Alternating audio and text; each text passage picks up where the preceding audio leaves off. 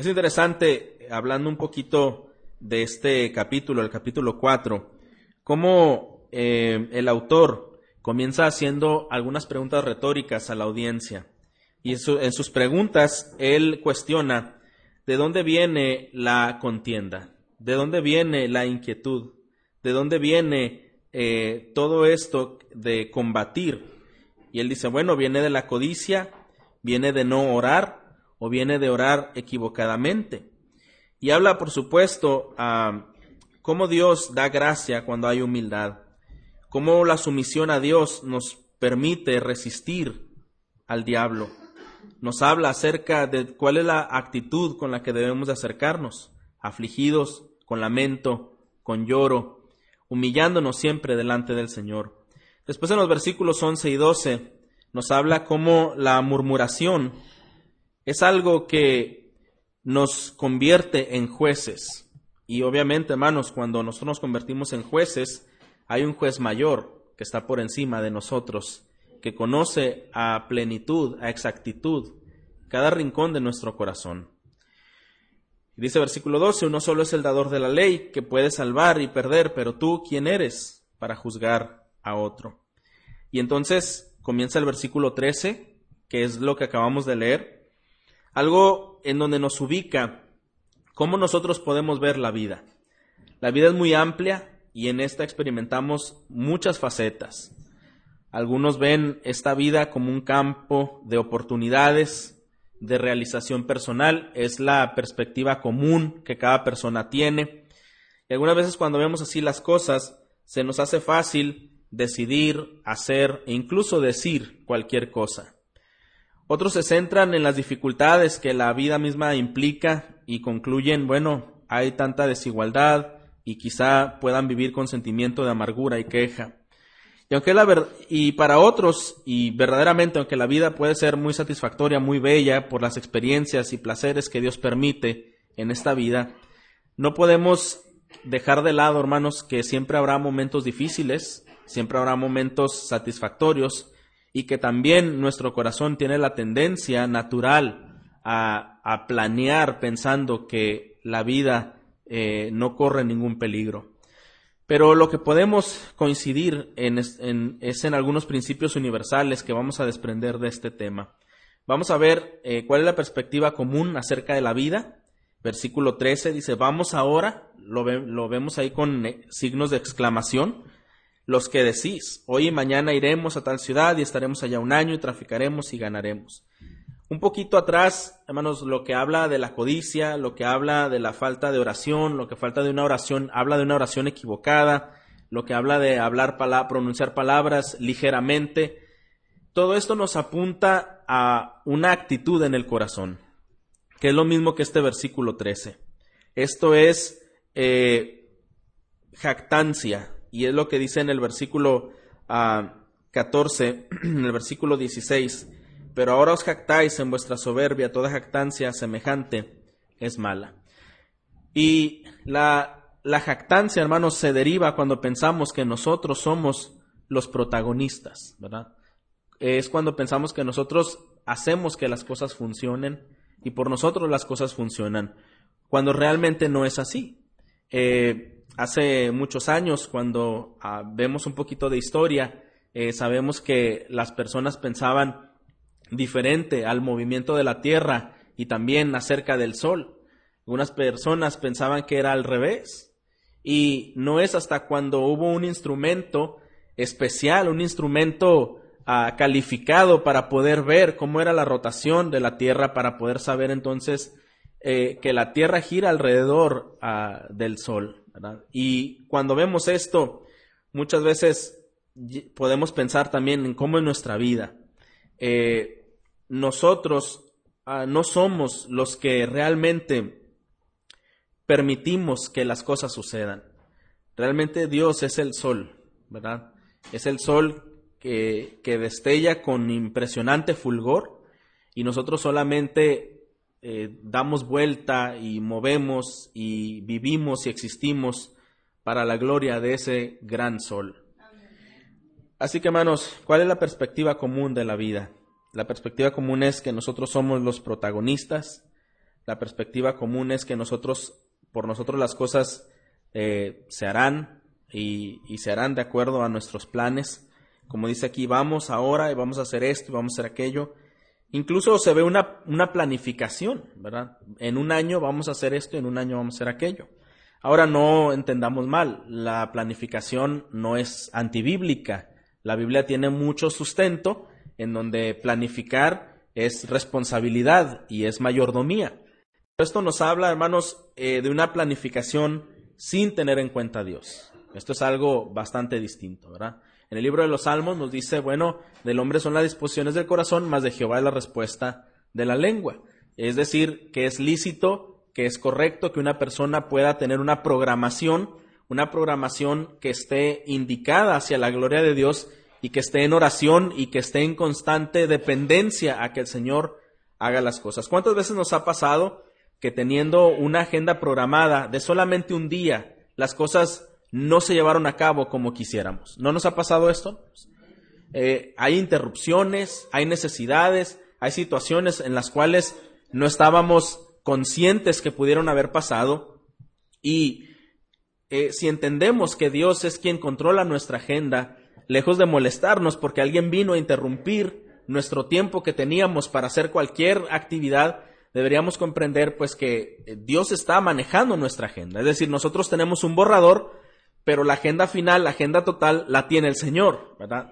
Y entonces Él pondrá las actividades que Él crea necesarias o Él quitará las actividades que crea que no lo son. Así de esta manera, hermanos, la perspectiva común es pensar que somos protagonistas, pero es diferente a lo que el Señor piensa. Cuando tenemos esta mentalidad, hemos caído en una tentación de jactarnos en nuestros corazones. A veces pensamos que la jactancia tiene que ver con una persona solamente que es presuntuosa acerca de posesiones, acerca de cosas, una actitud eh, déspota, ¿verdad? Arrogante hacia otros, eh, con su mirada, con su desdén. Pero hermanos, eh, la arrogancia es un pecado que vive en el corazón. Y la arrogancia no es exclusiva a algunos. Todos tenemos una batalla contra la arrogancia. Todos tenemos que vigilar muy de cerca nuestro corazón al pensar que somos protagonistas de nuestra vida o de la vida más bien. Entonces, eh, como dije hace un momento, planificar no es malo, pero no tener en cuenta a Dios en los planes que trazamos es peor que contar con vida sin que exista oxígeno. Sabemos que si pensamos que un día viviremos es porque las condiciones se darían para esto. Y aquí nos dice en el versículo 13 la manera, eh, cómo, cómo se, se expresan, traficaremos y ganaremos. Esta palabra traficaremos habla más como emprender un negocio, emprender una nueva, eh, una nueva actividad y ganaremos. Implica una actitud deliberada de altanería, ¿verdad? Voy a hacer esto y voy a obtener en base a lo que voy a hacer. Bueno, en realidad cuando vemos en la, en la palabra de Dios, creo que nos enseña mucho que cuando el Señor nos llama a hacer algo, debemos de hacerlo sin esperar un resultado tan optimista a nuestro favor. Claro, es difícil eh, trabajar sin esperar una recompensa, es difícil hacer sin esperar recibir una compensación, hablo de manera humana. Eh, Creo que cada uno de nosotros, cuando se acerca el día de pago, estamos contentos porque es el resultado del trabajo. Creo que nosotros estamos contentos cuando hay alguna eh, gratificación por algo que se haya hecho, sobre todo, por supuesto, si se hizo bien. Pero también, hermanos, ¿qué pasa cuando no sucede así? ¿Qué pasa cuando se hizo el mejor esfuerzo, el mayor anhelo, con cuidado, pero no se recibió lo esperado? Hay algo que pudiéramos mencionar, bueno, hubo alguna injusticia, hubo alguna situación que no, que no se consideró. Bueno, probablemente sí, en, en la humanidad, ¿verdad? Hay mucho este, este tipo de situaciones. Sin embargo, hermanos, otra vez, algo que la Biblia enseña es eh, la siembra eh, todo lo que eso implica, el, el riego, el trabajo, el cultivo, pero ¿de quién depende el resultado al final? Es el Señor quien da el resultado.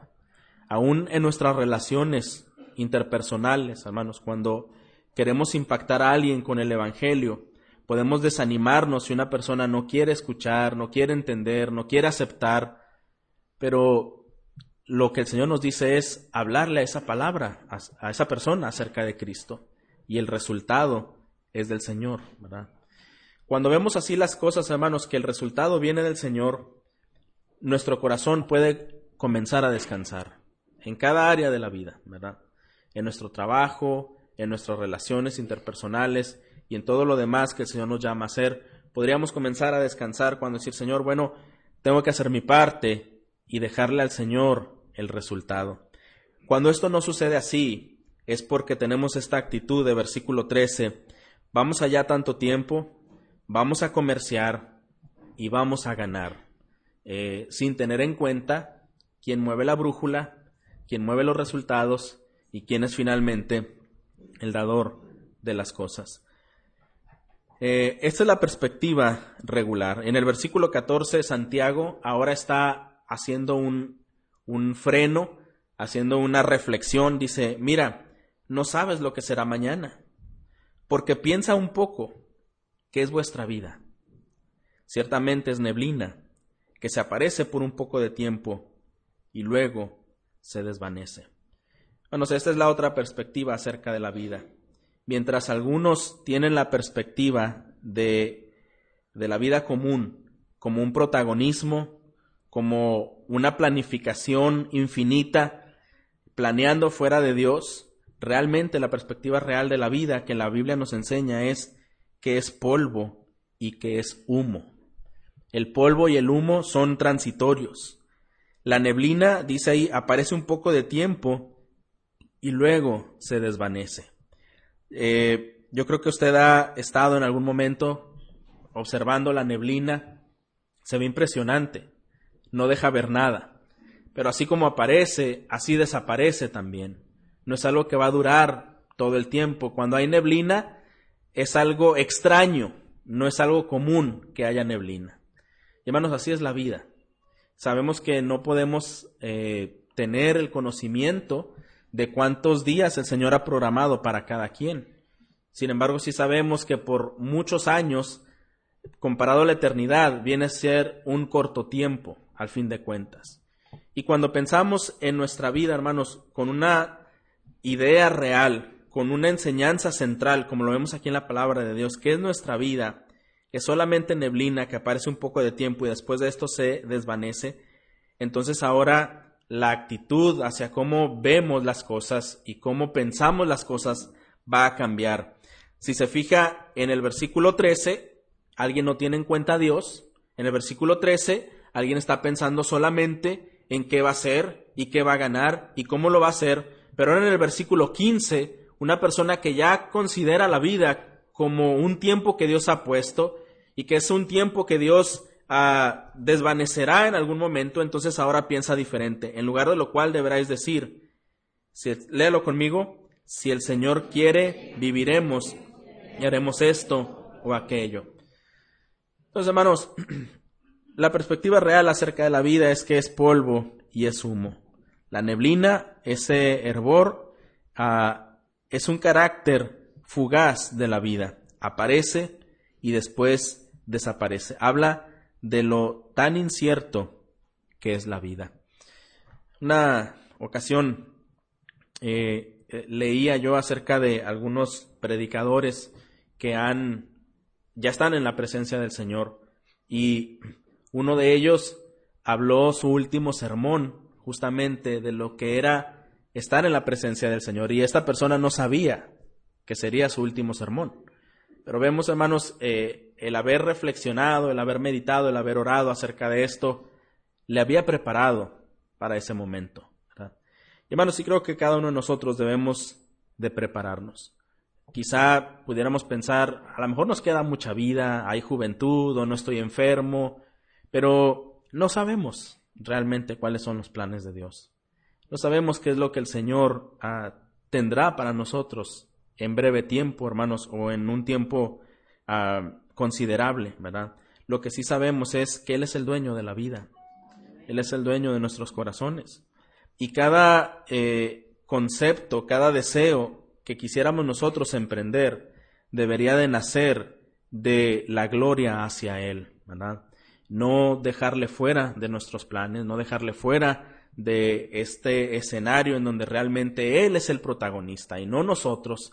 Nosotros simplemente debemos vernos como servidores, ¿verdad? Servidores que, si bien no somos perfectos, si bien podemos fallar, al estar frente a su gloria y su majestad, pues debe ayudarnos a, querer ser mejores cada vez para eh, no fallarle, ¿no es así, hermanos? Debe animarnos a ser mejores para no fallarle. Ahora, somos dependientes por diseño. Si el Señor quiere, viviremos. Si Él quiere, haremos esto, haremos aquello. Versículo 16. Pero ahora os jactáis en vuestras soberbias. Toda jactancia semejante es mala. Creo que Santiago, uno de los eh, temas que toca muy fuerte precisamente es la jactancia, ¿verdad? En, todo el libro.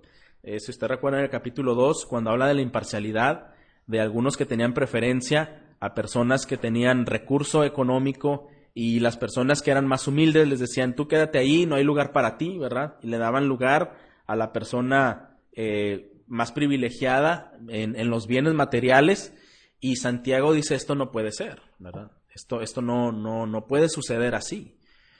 La manera en que una persona valora o estima a otra.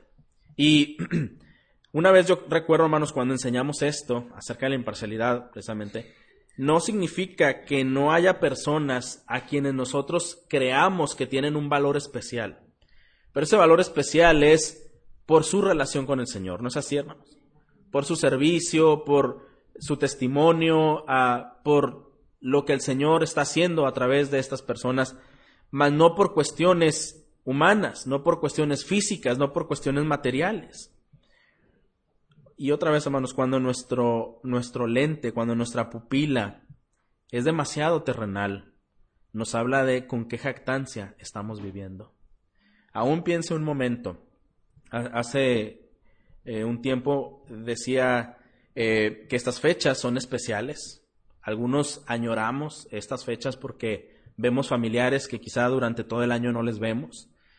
Y esto no es algo equivocado, eh, querer ver a, una persona, a nuestros padres o querer ver a, algún familiar eh, cercano, amistades. Sin embargo, hermanos, cuando vemos una, una celebración solamente por eh, el ambiente y el alimento y todo lo que esto genera como una, un pasatiempo, creo que nos estaríamos conformando con algo muy superficial. ¿verdad?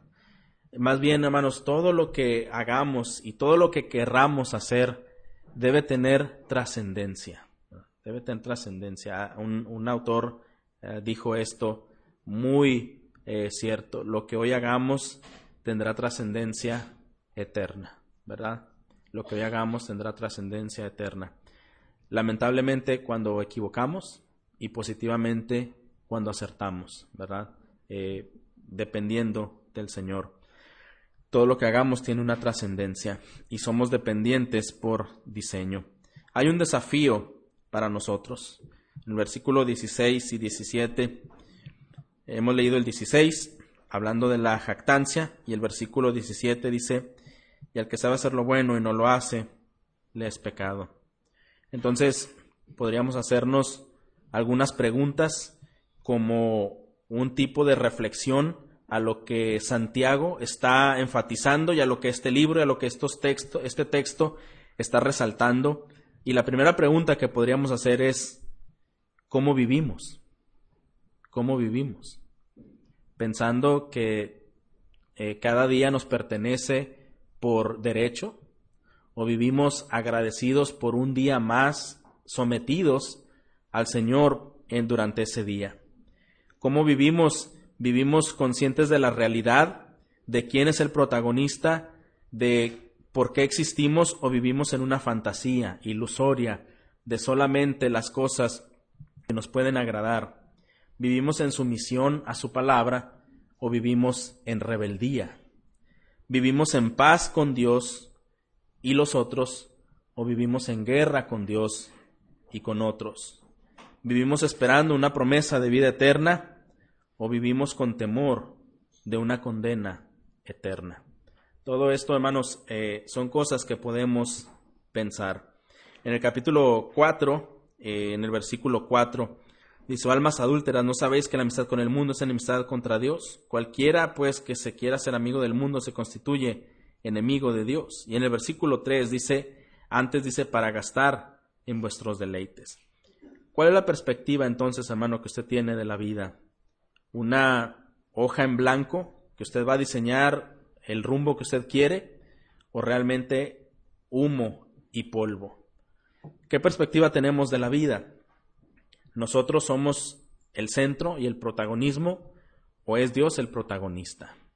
¿Qué perspectiva tenemos eh, de la vida? ¿Que podemos pensar, haremos y ganaremos o depender de quien vienen las fuerzas, el aliento y cada segundo ah, que transcurre en nuestro reloj? ¿Qué perspectiva tenemos de la vida? Eh, ¿Que queremos ganar algo para nosotros o queremos ah, hacer algo para aquel de quien dependemos, por quien movemos, nos movemos y existimos? Eh, eh, un hombre escribió el libro de No desperdicie su vida.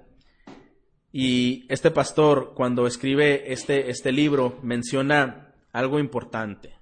Él dice, cuando una persona cumple años, a veces pensamos, eh, cumple un año de vida, pero realmente es un año de muerte, porque ya los días pasados, pues ya están en el Seol, ¿verdad? Ya están en el sepulcro.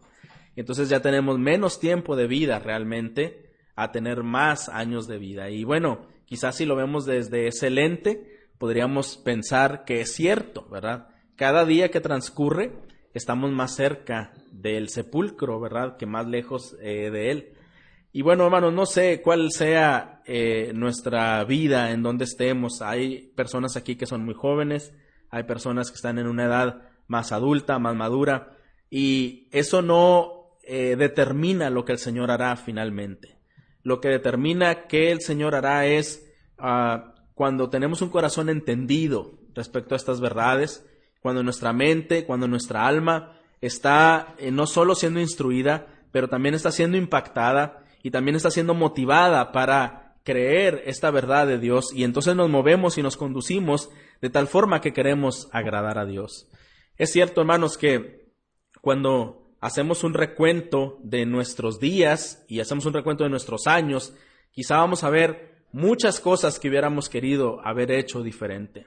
Pero, hermano, si hoy usted y yo estamos aquí y el Señor nos habla a nuestras vidas, a nuestros corazones, y hay humildad y hay también un deseo por comprender eh, que a Él es la gloria, Él puede darnos la oportunidad de que las cosas sean diferentes. ¿No es cierto, hermanos? Las cosas pueden ser diferentes para cada uno de nosotros. Y algo importante que como creyentes debemos recordar, somos llamados a la reconciliación con Dios. Y ese es el llamado no solo para nosotros, es un llamado que debemos de extender a los otros. Lo que mencionaba Pablo a los Corintios, ¿verdad? Reconciliados con Dios. Y adviértele al otro que se reconcilie con Dios. Anima al otro que está por caer, anima al otro que ha caído a que se reconcilie con Dios. Este es nuestro llamado, reconciliar, reconciliarnos con Dios, ver la vida desde la perspectiva real. Yo quiero ah, hacerle algunas preguntas como ah, un desafío, como dije hace un momento, de este entendimiento. Ah, cuando estamos en el hogar y vemos a personas en nuestro entorno tomar malas decisiones, hacer malas acciones, ¿qué es nuestro deseo? ¿Animarle a que se reencuentre con el Señor? ¿O simplemente censurarle? Quizá apartarle, ¿verdad?, de, de, la comunión familiar. ¿Cuál es nuestro deseo cuando vemos personas en nuestro ámbito de trabajo o en cualquier lugar El creyente, hermanos, debe poseer el deseo de que cada persona se reconcilie con Dios. Este debe ser, cuando vemos los frutos del Espíritu, nos habla de amor, de gozo, de paz, de paciencia. Y algo que nos dice el Señor, si Él nos hubiera castigado por nuestras iniquidades, ya habríamos sido consumidos. Pero por su misericordia no ha sido así. Por su misericordia no ha sido así. Hermanos, la perspectiva de la vida como una neblina creo que puede llevarnos a una conclusión. Si la vida es precaria, si la vida es corta, no la tiremos, ¿verdad? No la desperdiciemos. Aprovechemos cada instante, aprovechemos cada momento. Si algo se hizo mal, hay que rectificar. Si en algo estamos mal, es momento de, rectificarlo, ¿verdad? De ponernos a cuentas. Y si de alguna manera eh, Dios nos ha protegido por gracia, pero nuestros pensamientos están más allá, eh, tengamos cuidado, ¿verdad? Tengamos cuidado. Algunos que llevaron el libro Transformados en su imagen recordarán el autor Inver que él dice, sabiendo que el corazón humano es engañoso y es perverso y generalmente pues obviamente corrupto y busca eh, hacer los planes que le agraden, que le beneficien, porque hay que tener cuidado cuando una persona planea para el futuro. Porque en esos planes, obviamente, muchas veces Dios no, va, no se va a encontrar allí. Y es bueno, hermanos, hacer una pausa y mencionar si es el Señor el centro de nuestra planificación, si es el Señor el centro de nuestra agenda, si es el Señor el centro de nuestro todo. Santiago tiene algo interesante en el capítulo 3. Dice en el versículo 13, ¿quién es sabio y entendido entre vosotros? Muestre por la buena conducta sus obras en sabia, en sabia mansedumbre. Habla, antes de llegar a que veamos la vida que es solamente como una neblina, nos habla acerca de la sabiduría. Incluso anima que si tenemos falta de sabiduría la pidamos a Dios y Él nos la va a dar con abundancia, sin reproche. Pero nos habla precisamente, hermanos, que la sabiduría tiene como objetivo la mansedumbre, la paciencia, eh, tiene como objetivo también, ah, en esto viene el versículo 7, es pura, pacífica, amable, benigna, llena de misericordia y de buenos frutos, sin incertidumbre ni hipocresía. Tiene como fruto la justicia, tiene como fruto la paz. Y creo, hermanos, que la sabiduría, cuando impregna nuestro corazón, cuando impregna nuestra mente, nos permite entonces ver la vida con el lente correcto. Entonces, hermanos, eh, ¿con qué lente estamos viendo la vida? ¿Con qué perspectiva vivimos cada día? ¿Con la perspectiva común o con la perspectiva bíblica? Polvo y humo, dependientes por diseño y con eh, ciertos desafíos. Algo que se menciona también en el libro de Santiago repetidamente es cuando hay signos de admiración. Vemos en el versículo 13, vamos ahora con una actitud animosa y en el capítulo 5 también, vamos ahora ricos, ¿verdad? Y en este capítulo 5 nos habla precisamente de la persona que buscó enriquecerse, que la persona que buscó eh, solamente satisfacerse. Bueno, Quizá va a poder tener muchas cosas, pero al fin de cuentas habrá un resultado por todo ello. Y dice ahí, bueno, la riqueza eh, es como polilla, será comida, ¿verdad? Eh, habéis acumulado para los días postreros, pero ¿de qué esto va a servir? Habéis vivido en deleites en la tierra, pero solamente engordaste tu corazón para el día de juicio.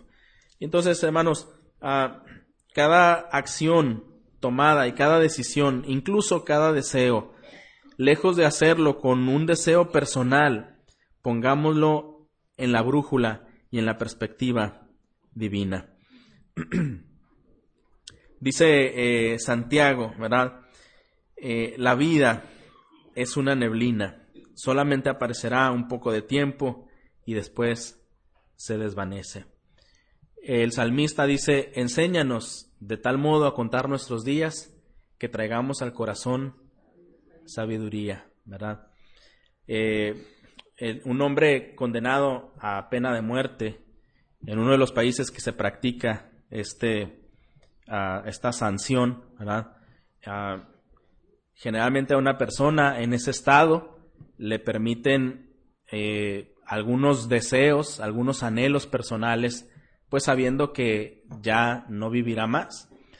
Es interesante, algunos de ellos incluso se les deja el último día comer todo lo que quieran, ¿verdad? Y es extraño, pero se dispone una cantidad económica eh, muy grande para que esa persona pueda comer todo lo mejor que quiera ese último día. Pero había un hombre justamente que estaba allí acusado de homicidio, no de un homicidio, de varios homicidios.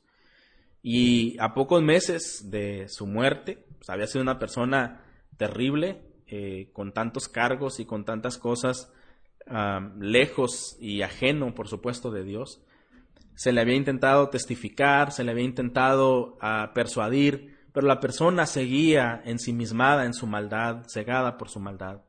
Cuando ya quedaba menos tiempo, ya algunos meses, y esta persona pudo comprender un poco la magnitud de lo que verdaderamente estaba ocurriendo, comenzó a sentir temor. Y entonces habla con un consejero espiritual, con un pastor, y dice, bueno, a este punto de mi vida, ahora tengo miedo.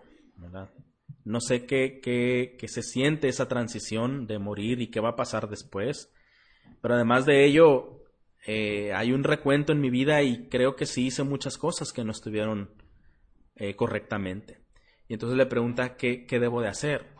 Bueno, el pastor le lleva al Evangelio y la persona entiende lo pecadora que fue en su vida y cuando esta persona se arrepiente de corazón, ya no pregunta qué más debe hacer, sino ahora él expresa, ya sé qué es lo que debo hacer, y ya sé qué es lo que quiero hacer.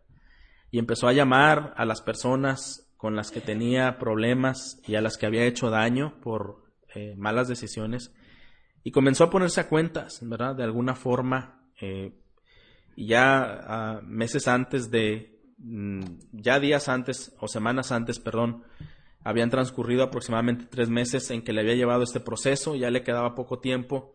Él simplemente ah, dice, bueno, ah, creo que estoy listo, ¿verdad? Creo que estoy listo y estos pocos días que me quedan necesito hacer esto y esto y esto. Y no era qué comida va a escoger y qué ropa quiere usar esos últimos días que le quedan de... No, hermanos, cuando se ve la perspectiva de vida, contando los días que vienen de lo alto, que son un préstamo que Dios nos ha dado, vemos las cosas de un lente distinto. Y él entonces pensaba que lejos de todo lo que le podían ofrecer, porque le quedaban pocos días, él realmente pensaba cómo podía irse bien para eh, con Dios y, la responsabilidad que Dios había puesto en sus manos. Cuando vemos la vida como un préstamo, cuando vemos la vida como solamente una mayordomía que se nos ha dado, podemos rectificar y podemos tener una perspectiva completamente distinta, hermanos. ¿Quién es quien dirige su vida?